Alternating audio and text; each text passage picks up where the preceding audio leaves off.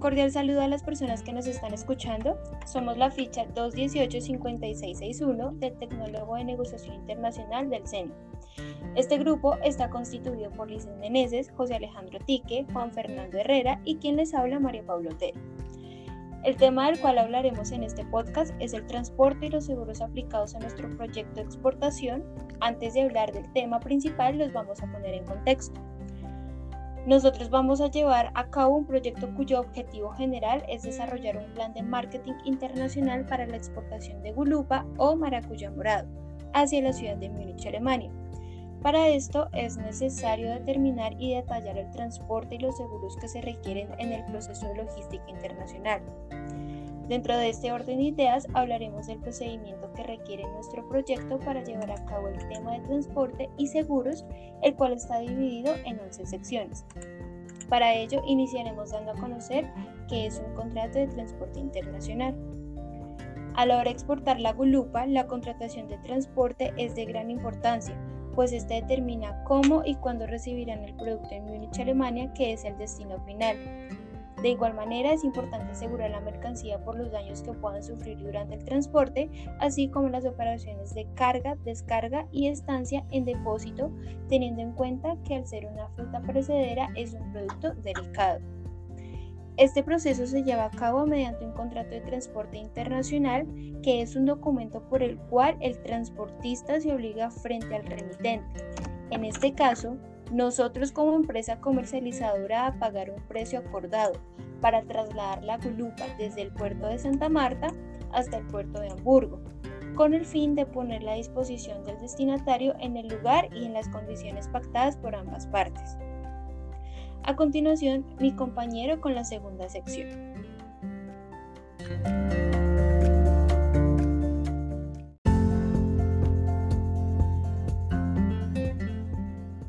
Hola a todos, mi nombre es Alejandro y en esta sección, que es la segunda sección, profundizaremos sobre los factores que se deben tener en cuenta al negociar un flete. Recordemos que el flete es el costo por el traslado de mercancía desde el puerto de origen hasta el puerto de destino. Asimismo, es el costo de alquiler del medio de transporte. Antes de proceder a negociar un flete, es muy importante definir el término Incoterm. En nuestro caso, el término Incoterm es SIF.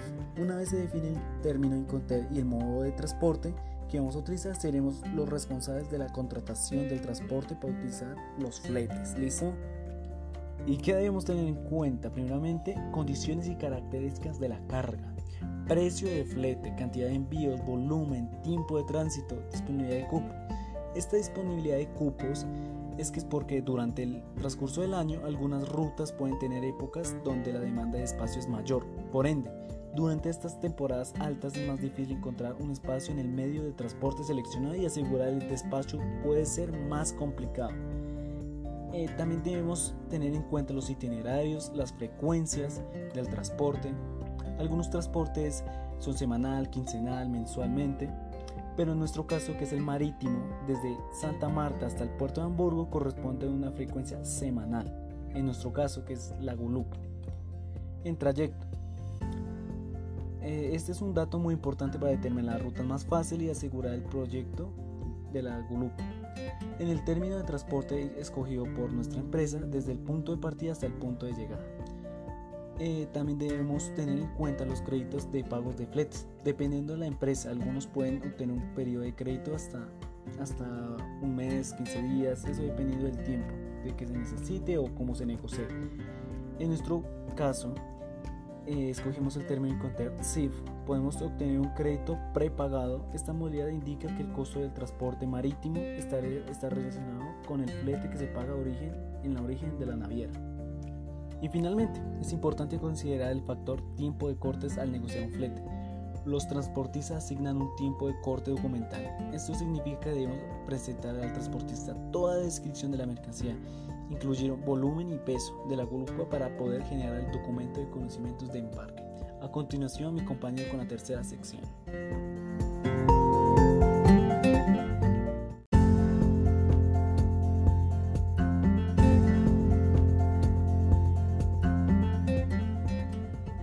Un cordial saludo a todos los que nos están escuchando. Mi nombre es Juan Fernando Herrera y en esta tercera sección determinaremos cuál es el proceso que se debe realizar para llevar a cabo un contrato de compraventa. En un contrato de negociación internacional es importante estipular las pautas a seguir, resaltar las obligaciones y derechos que nosotros como empresa comercializadora y los involucrados en la compra de la gulupa en Alemania debemos cumplir por medio de un contrato realizado. A la hora de llevar a cabo este contrato es importante tener en cuenta la legislación por la cual se va a regir, ya que al tratarse de una relación en la que participan dos partes ubicadas en distintos lugares del mundo, cada uno interviene con leyes a seguir diferentes. En el contrato recae todo el peso de las relaciones establecidas y lo ideal es que se establezca un beneficio para ambas partes y sin inconvenientes. En general, el proceso de un contrato de compraventa internacional debe cumplir una serie de características, entre las cuales las más importantes son las siguientes. Primero, nombre y dirección de las partes involucradas, incluyendo los representantes legales. Segundo, el producto, es decir, la gulupa y sus especificaciones. Tercero, la cantidad exportada. En nuestro caso, equivale a 20 toneladas de gulupa. Cuarto, el valor del contrato y de la mercancía. Quinto, especificar el término de negociación internacional que vamos a utilizar. Como ya lo mencionamos antes, Incoterm SIF es el término seleccionado para nuestro proceso de logística. Sexto, las condiciones de pago. El crédito prepagado es la condición de pago que efectuaremos al haber seleccionado el término SIF, ya que nuestros deberes con este Incoterm y el acuerdo con el comprador establece el pago anticipado del monto total o parcial del contrato de transporte. Séptimo, forma y medio de pago. De acuerdo a las condiciones de pago pactadas, debe especificarse el o los medios de pago a utilizar. Para nuestro contrato se estipula el pago directo mediante la modalidad de transferencia. Octavo, moneda o divisa de pago. En nuestro caso se negociará mediante el euro. Noveno, embalaje, etiquetado y marcas. Son los requerimientos que exigen en la aduana alemana referentes al embalaje, empaque, etiquetado y a las marcas que utilizaremos en el proceso de logística. Décimo, condiciones de entrega de la mercancía o de la gulupa. 11. Periodos de entrega o de envío. Nosotros como exportadores nos obligamos a entregar la mercancía a referencia del contrato dentro de los días posteriores a la fecha en la que se recibe la conformidad del pago directo. 12. Condiciones especiales del seguro. El contrato debe estipular claramente las condiciones del seguro de la mercancía contra pérdidas, desperfectos o destrucción que puedan ocurrir durante el transporte. 13. Documentación necesaria para el proceso. 14. Las garantías. 15. Las obligaciones de las partes. 16. La vigencia del contrato muy importante. 17. Límite de la responsabilidad contractual. Ambas partes aceptan que no será imputable a ninguna de ellas la responsabilidad derivada de caso fortuito o fuerza mayor. 18.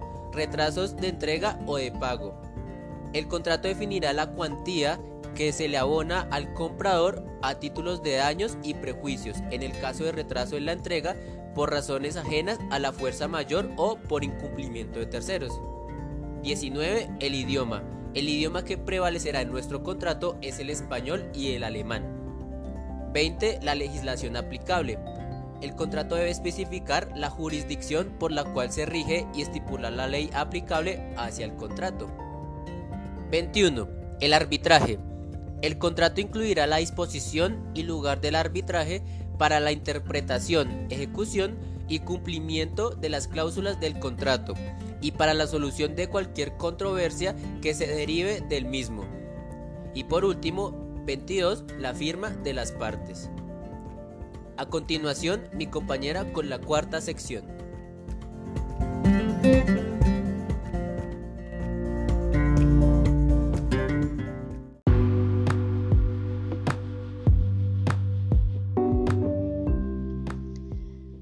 Todos los que nos están escuchando, mi nombre es Lizeth Meneses. En la primera sección indagamos sobre qué es un contrato de transporte, En esta cuarta sección daremos a conocer cuáles son los agentes que intervienen en el contrato de transporte. El transporte en el proceso logístico implica un acuerdo y la realización de un contrato entre dos partes, que forma un nexo comercial entre nosotros como exportadores de la gulupa y el transportista, mediante el pago de un precio acordado, en el cual en este determinado contrato de transporte internacional intervienen varios agentes que se detallarán a continuación. Los entes básicos que intervienen en el contrato de transporte son 1. El remitente, cargador o expedidor. 2. Transportista o porteador. 3. Destinatario, receptor o consignatario. Otros agentes intermediarios que intervienen en el contrato de transporte son 4. La empresa estibadora, que es aquella que presenta el servicio de manipulación de la gulupa en el puerto de Santa Marta, bajo el régimen de una licencia otorgada por las autoridades portuarias. Quinta, el consolidador de carga, cuya función principal es la agrupación de mercancías en los contenedores o en este caso el embalaje de la gulupa en un contenedor refrigerado de 20 pies. Sexta, el consolidador de carga, cuya actividad consiste en descargar el contenedor en el puerto de Hamburgo y notificar la llegada. 7. La compañía naviera. 8. Los, los, transportadores intermediarios, los cuales llevan la carga de la empresa hasta el puerto de Santa Marta y desde el puerto de Hamburgo hasta la empresa mayorista o comprador. A continuación, mi compañera con la quinta sección.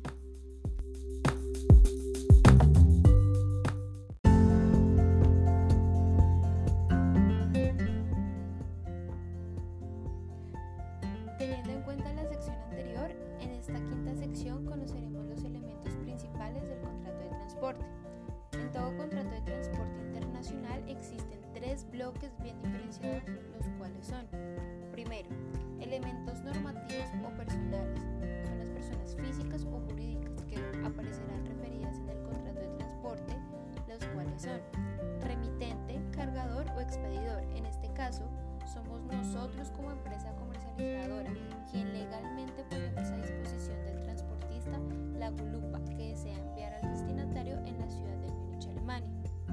Transportista o porteador. Es quien contratamos como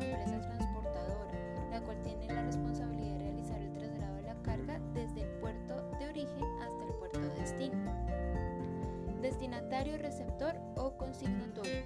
Es quien se establece en el contrato de transporte como la persona que recibe la gulupa en el puerto de Hamburgo enviada por nuestra empresa exportadora. Segundo, elementos objeto o reales. Constituye la última razón por la cual se realiza el contrato de transporte, los cuales son la mercancía a transportar, como ya lo hemos mencionado anteriormente, la gulupa o maracuyá morado, que es la mercancía que se va transportar desde el puerto de Santa Marta hasta el puerto de Hamburgo. El precio o monto es la contraprestación o valor económico reflejado en el contrato de transporte por realizar el traslado de la gulupa al destinatario. Tercero, elementos formales.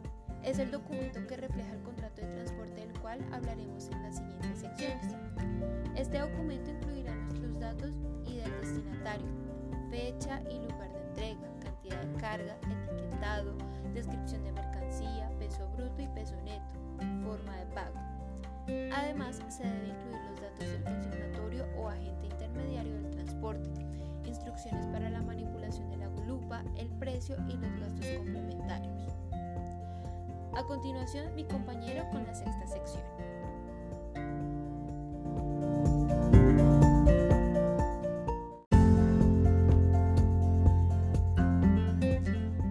A todos nuestros oyentes, soy Alejandro y en esta sexta sección hablaremos sobre la documentación que se debe contemplar en un contrato de transporte internacional. Esta documentación tiene como objetivo cumplir con los requerimientos demandados por la autoridad aduanera. Por lo general, estos documentos son emitidos por la compañía de transporte y desempeñados por parte de la empresa transitaria encargada de los aspectos logísticos de la operación. Como ya hemos mencionado antes, nuestro modo de transporte es el marítimo. Dicho esta documentación pertinente para este contrato es la siguiente. Primero, conocimiento de embarque marítimo, parking list. Este parking list se trata de una lista detallada de la gulupa junto con una descripción de la misma, sin incluir los precios. Tercero, factura comercial.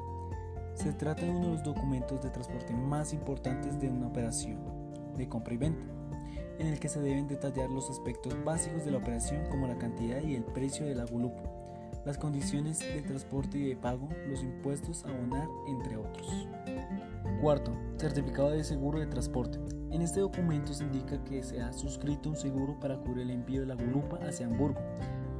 Indica el tipo y el importe de dicho seguro. Para que cuente con validez, este documento debe estar firmado y sellado por la entidad aseguradora. Quinto, certificado de origen, donde incluye a Colombia como el país donde se produce esta fruta exótica. Sexto, el certificado fitosanitario.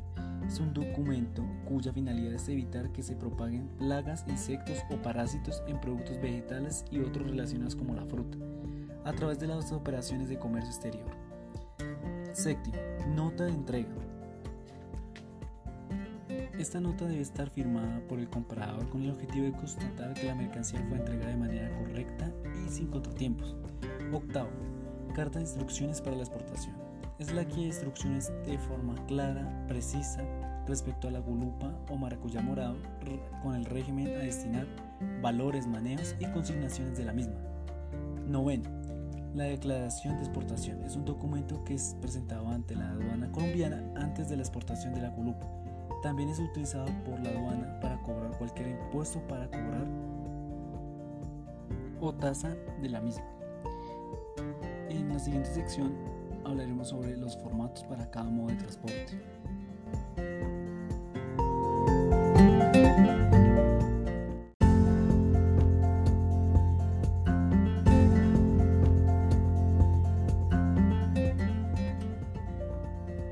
Como se mencionó en la sección 6, uno de los documentos que requerimos para el contrato de transporte internacional es el conocimiento de embarque. En esta séptima sección profundizaremos más acerca de este documento. Al llevar a cabo el proceso de logística mediante el transporte marítimo se utiliza el Bill of Lading, BL o conocimiento de embarque. La solicitud de autorización de embarque deberá presentarse ante la Administración de Aduanas con jurisdicción en Colombia, a través de los servicios informáticos electrónicos utilizando el mecanismo de firma digital a través de la DIAN. En el Bill of Lading se recogen las condiciones de transporte pactadas previamente entre nuestra empresa exportadora y el comprador, el cual sirve como confirmación de que la fruta fue recibida y cargada correctamente. ¿Qué funciones cumple el conocimiento de embarque? Bueno, pues primero es el comprobante de que la mercancía recibida por la compañía transportista, así como del estado que se encuentra al momento de la recepción. Segundo, es la prueba de la existencia del contrato de transporte marítimo y de las condiciones en el que el mismo se realiza. Tercero, es el título representativo de la libre disponibilidad y propiedad de la mercancía a bordo. A continuación, mi compañera con la octava sección.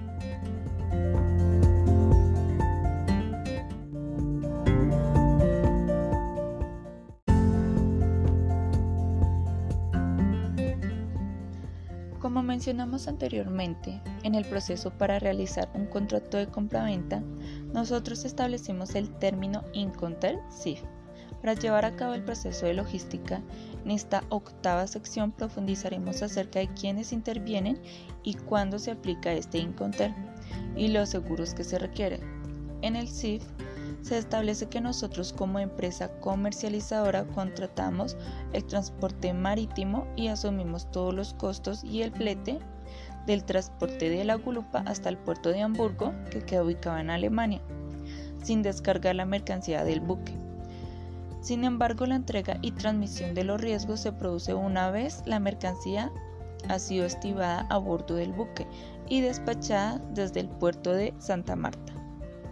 ¿Qué obligaciones tenemos nosotros como exportadores? 1. Preparar la gulupa según se haya fijado en el contrato de compraventa, embalarla adecuadamente y marcar el embalaje. 2. Contratar y asumir el transporte de la mercancía hasta el puerto de destino que se haya acordado. No se incluye el costo de descarga. 3. Contratar un seguro de transporte que cubra los riesgos que soporte el comprador en el transporte de la gulupa desde el momento de la entrega en el puerto de origen. 4. Nuestra empresa debe hacer los trámites necesarios como el despacho de la mercancía y aportar la documentación necesaria en la aduana de exportación como lo es la factura comercial, la lista de empaque, la descripción de la mercancía u otros documentos requeridos. También debemos ayudar al comprador con los requerimientos especiales como lo son los certificados fitosanitarios y certificado de sanidad para poder despachar la mercancía en la aduana de Hamburgo. Quinto, proporcionar al comprador el documento de transporte marítimo Bill of Lading, dado que el comprador eh, dado que es el documento perdón, que va a permitir a la empresa compradora reclamar la gulupa a la naviera o transportista en el puerto de Hamburgo. 6. Debemos notificar al comprador que la empresa ha sido que la mercancía perdón, ha sido entregada para su transporte e informarle de cuando está prevista pues, su llegada al puerto de destino. A continuación mi compañera eh, con la novena sección.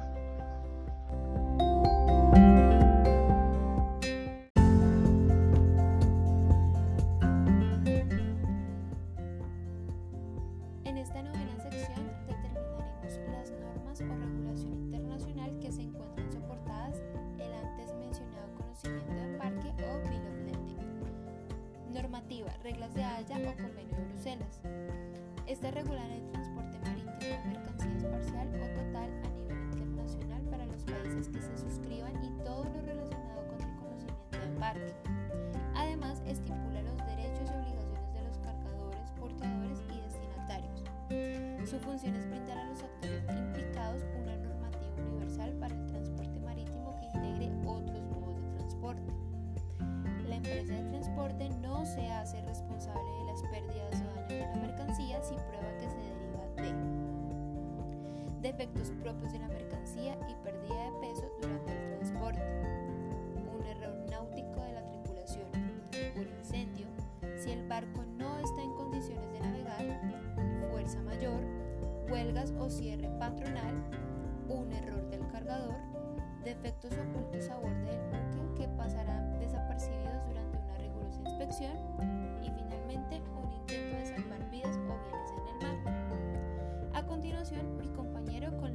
sección.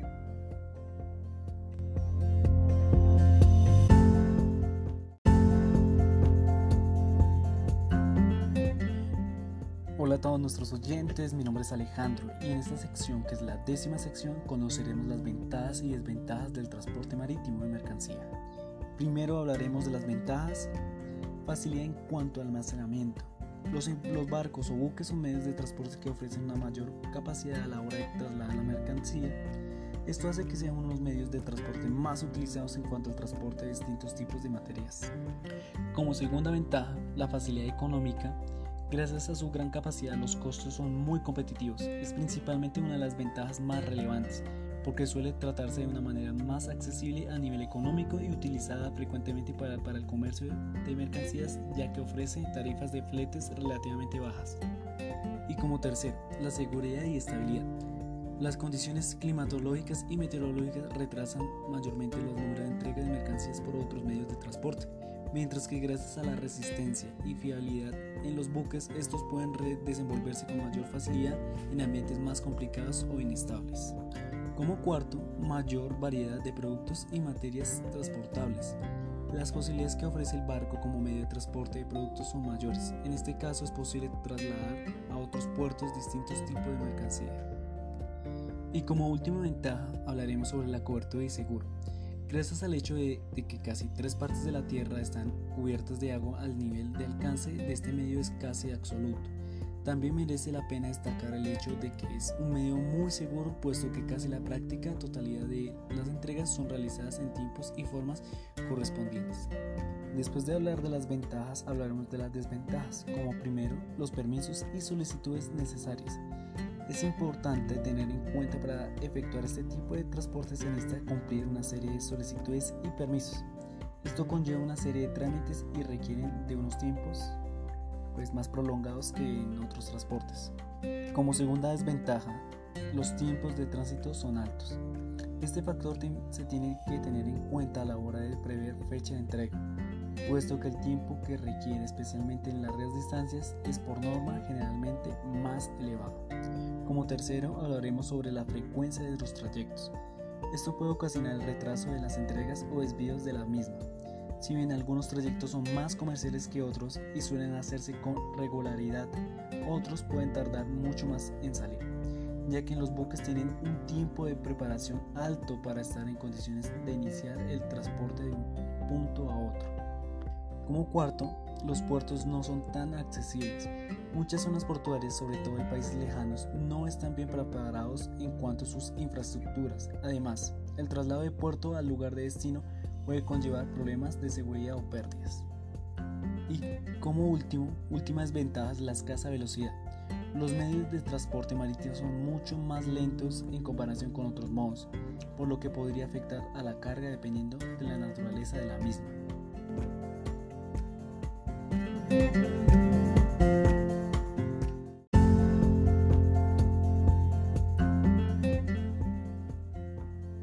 Mencionamos en la octava sección, al escoger el Incoterm tenemos la obligación de contratar el seguro para el transporte de la gulupa, en esta última sección daremos a conocer cuáles son los elementos del seguro internacional de la carga. Elementos del seguro internacional de la carga. Primero está la empresa aseguradora. Es la persona jurídica que contrataremos para que asuma por un tiempo determinado todos o algunos de los riesgos de deterioro o pérdida de la gulupa. Segundo está el contrato de seguro. Es el acuerdo por el cual el asegurador toma por un tiempo estipulado todos o algunos de los riesgos de deterioro o pérdida que nosotros como comercializadores podamos adquirir en la mercancía, indemnizando el daño sufrido mediante una retribución convenida. ¿Cuáles son los elementos del contrato de seguro? Primero está el asegurador. Es la empresa o persona jurídica que contrataremos. Segundo, el asegurado.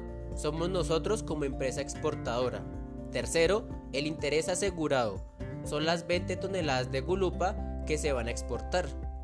Cuarto, el riesgo asegurable. Son las coberturas que definen los eventos en los cuales la aseguradora es responsable de pago de la indemnización. Quinto, la prima. Es el precio del seguro que estipule la empresa que presta el servicio. Sexto, la obligación condicional del asegurador es la obligación que adquiere la aseguradora en caso de la realización de un riesgo, siempre y cuando los hechos hayan sido futuros o inciertos. Si no cumplen con estas condiciones, la aseguradora no tendrá que pagar la indemnización que se había contratado. Séptimo, la naturaleza de la mercancía. La gulupa, al ser una fruta, es perecedera. Octavo, la naturaleza del embalaje. El embalaje a utilizar para la gulupa tiene como objetivo proteger, preservar y transportar dicho producto. Noveno, modo de transporte. El modo de transporte que vamos a utilizar es el marítimo. Décimo, el itinerario. La ciudad de Múnich, Alemania, es el mercado meta de la gulupa que establece un itinerario directo sin escalas. 11. El siniestro. Es la realización del riesgo asegurado este puede ser mayor si la pérdida es total o casi total y menor cuando la gulupa asegurada sufra un daño simple. 12. La clase del seguro. Nosotros utilizaremos transporte marítimo de carga. Muchas gracias a todos por escucharnos.